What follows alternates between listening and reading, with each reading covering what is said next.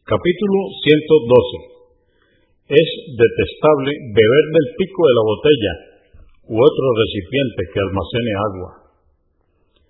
762. Abu Sa'id al-Yudri, que Alá esté complacido con él, dijo, prohibió el mensajero de Alá, la paz de Dios con él, destapar los recipientes o contenedores de agua y beber de sus picos convenido por Al-Bukhari, volumen 10, número 78 y Muslim 2023. 763. Abu Huraira, que Alá esté complacido con él, dijo, prohibió el mensajero de Alá, la paz de Dios con él, beber del pico del contenedor de agua. Al-Bukhari, volumen 10, número 78. 764.